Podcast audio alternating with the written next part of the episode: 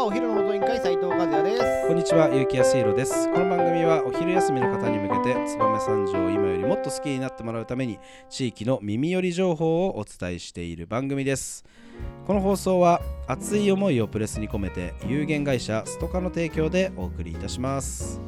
はい、始まりました。お昼の放送委員会。今日はですね、燕三条の気になる場所を紹介する水曜日なんですが、えー先日、私、えーちょっと気になる、えーある島に、おえー行ってきたということで、えーそちらのお話を今日はしたいと思います。今日のトークテーマをお願いします。はい本日のトークテーマはやっちゃん佐渡に行ってきたよっていう話ですはい、ということでですね、えーつい先週ですか、あのー私、佐渡に行ってきました。ちなみに、和也さん、佐渡行ったことあります？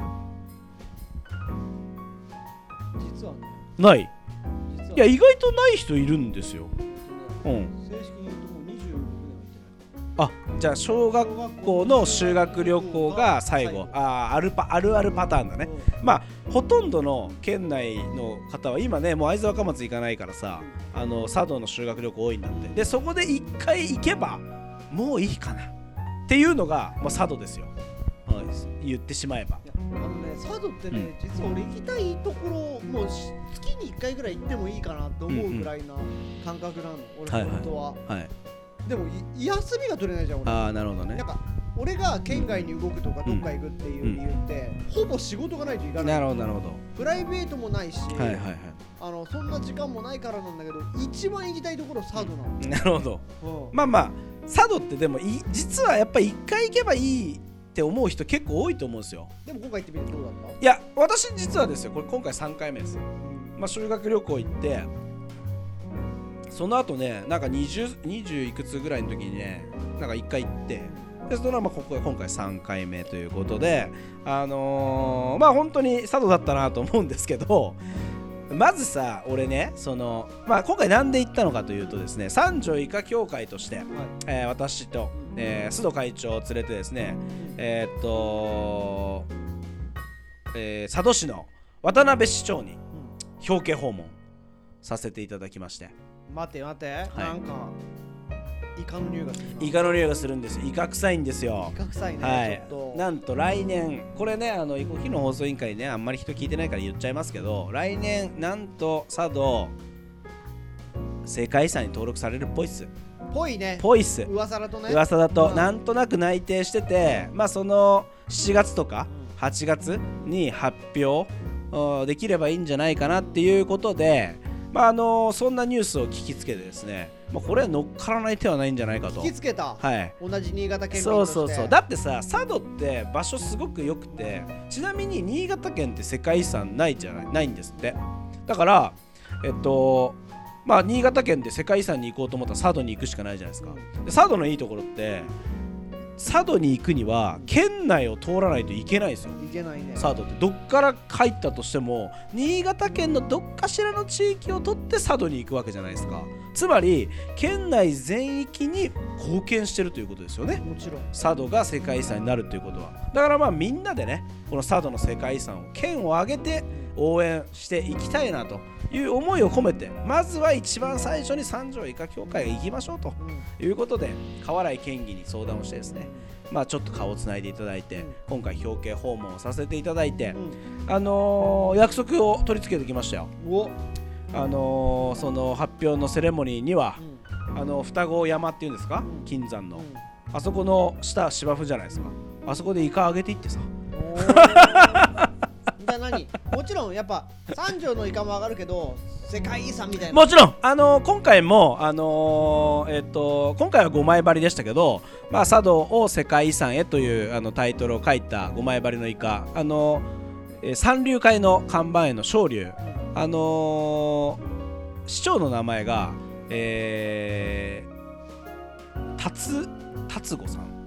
はい龍吾さん。龍吾さんという名前なんだ。だから龍という字が入ってるんでちょうどで来年も辰年なのであのいいいいかなと思って。三流会がね。そう三流会のあの看板下に、えー茶道を、えーとまあ、世界遺産にと書いてあの寄贈させていただいて。なるほど。市長も大お気に入り早速もうすぐ飾ってくれました。かすぐね。らうんあってのことはもうこれ間違いなく五十嵐さんが行く匂いがするね。あの五十嵐さんは行くね。行くね。行く行く行く。五十嵐さんは。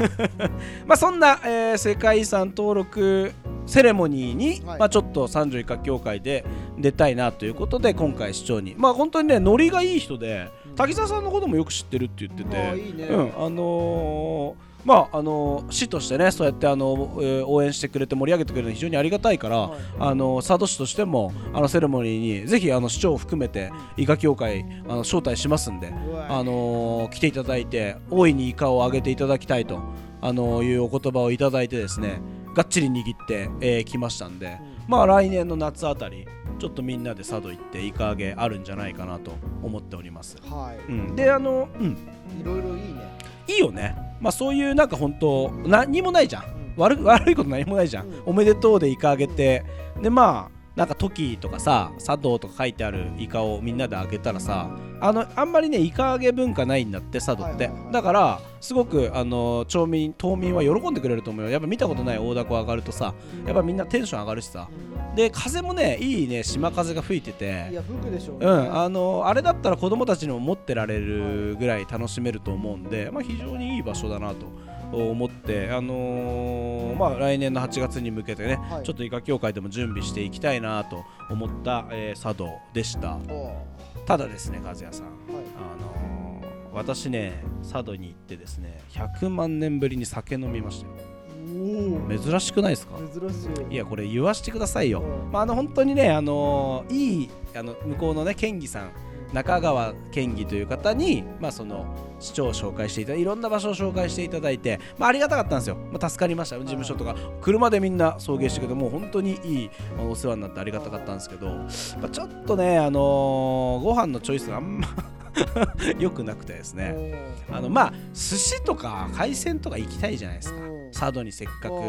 来てで結構タイトだったんですよ、うん。着いてから、まあ、昼飯食って夜飯食って一泊してもう次の日の朝にはすぐ出なきゃみたいなスケジュールだったんで2食しかないと。で俺なんて酒飲まないから食べ物が結構楽しみなわけですよね。でまあ行って寿司かな？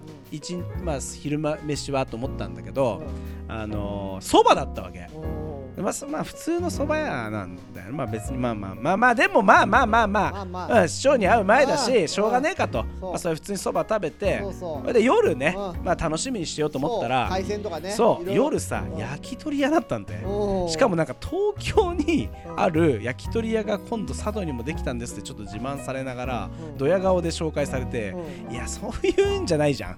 そういうんじゃないじゃん。佐渡ってね。うん。だからでもそこで焼き鳥を食ってでなんかえーバス停のスナックにじゃあ二次会行こうっつって、うん。まあ佐渡の人いっぱいいるのかな、うん。で交流できるのかなと思ったら、もうほぼ誰もいない、うんほぼとか全然誰もいなくて俺たちだけで歌ってるカラオケボックスみたいなうん。スナックで終わったわけ、うん。もう何も佐渡を感じてないわけですよ、うこちらは。うん。でまあみんなホテル帰って、もう完全に不完全燃焼でいやもうこのまま帰るわけにいかないっていうことで私一人で出てですね地酒バーみたいなとこ行きましたよ。まあ、その郷土料理と地酒食べれますみたいな。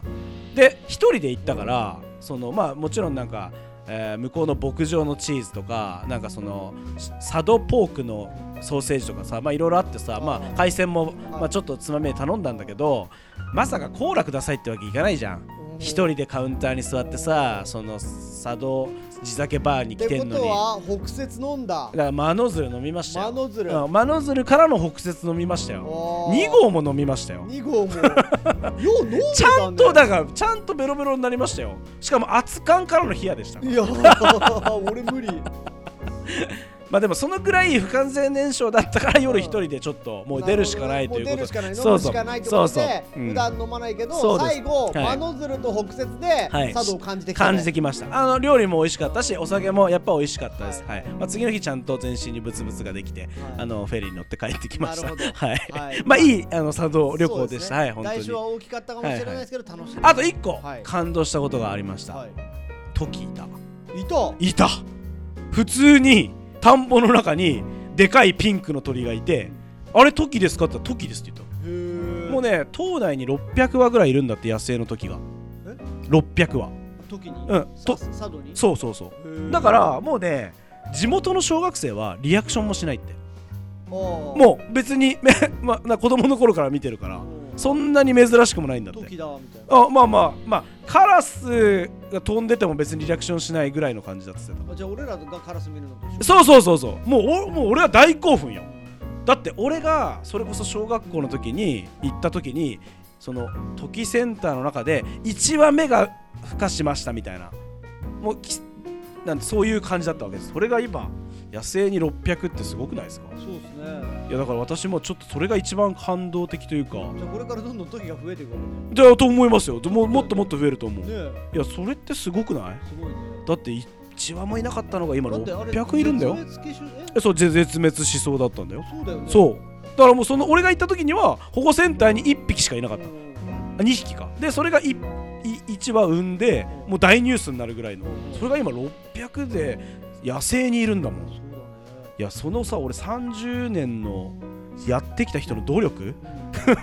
すごくない？ね。生態系を変えてるわけじゃん。い。はやもうちょっとそれは感動したんで。まあ皆さんねそれ見に行くだけでもうん。佐渡行く価値あるんでぜひ、いはい。あの佐渡行って、まあ、来年あのそういった、えー世界遺産登録とかあってさらに佐渡が盛り上がってもしかしたらですよ今い行ける行き行っといた方がよくないですか？いや今だね。あの登録されてからもうちょっと大変になっちゃうと、はい。あれなんでまあ県民の皆さんはぜひ今佐渡行ってね、あの今のうちに、えー静かな佐渡を満喫してさらに世界遺産に登録したら盛り上がった佐渡を応援していただければいいなとうん。思いますんで、よろしくお願いいたします。願いします。それでは本日も最後までお付き合いいただきありがとうございます。お昼の放送委員会では番組への感想や質問をポッドキャストの概要欄またはツイッターお昼の放送委員会より受け付けています。